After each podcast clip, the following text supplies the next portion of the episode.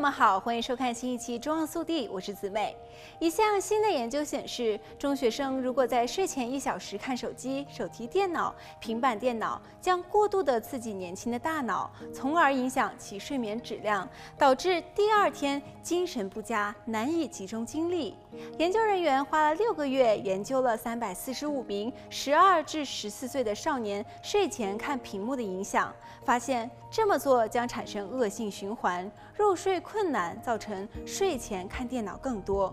中学生拥有手机者也非常普遍。参与研究的七年级和八年级生中，有近四分之三的人自己独享智能手机，这符合全国的趋势，并且出于攀比，班上同学有，自己也得有，父母拿着毫无办法。美国睡眠基金会和美国儿科学会建议，中学生在睡前一个小时内不要看手机屏幕。父母和监护人可以采取相应的措施。大家可以试一试将孩子的手机或者其他电子设备放在卧室以外，但这可能对于年龄大些的孩子不太有效。家长应该从小培养孩子的好习惯。除了影响睡眠、导致注意力不集中之外，智能手机也会给孩子们带来别的坏处。青少年需要各种健康的爱好者和体育活动才能茁壮成长。追求有意义的爱好、有目的的工作、娱乐活动和出色的沟通技巧，而不是长时间的痴迷于手机屏幕。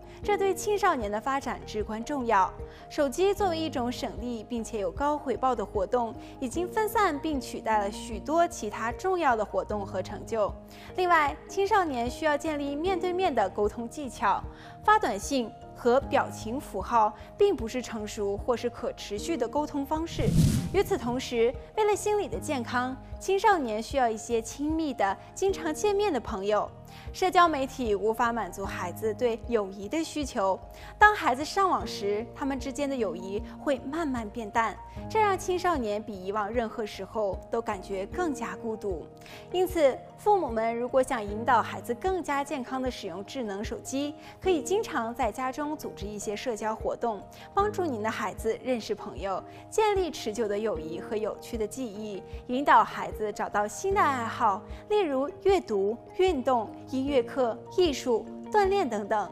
好了本期节目到这里就结束了祝大家生活愉快我们下期再见。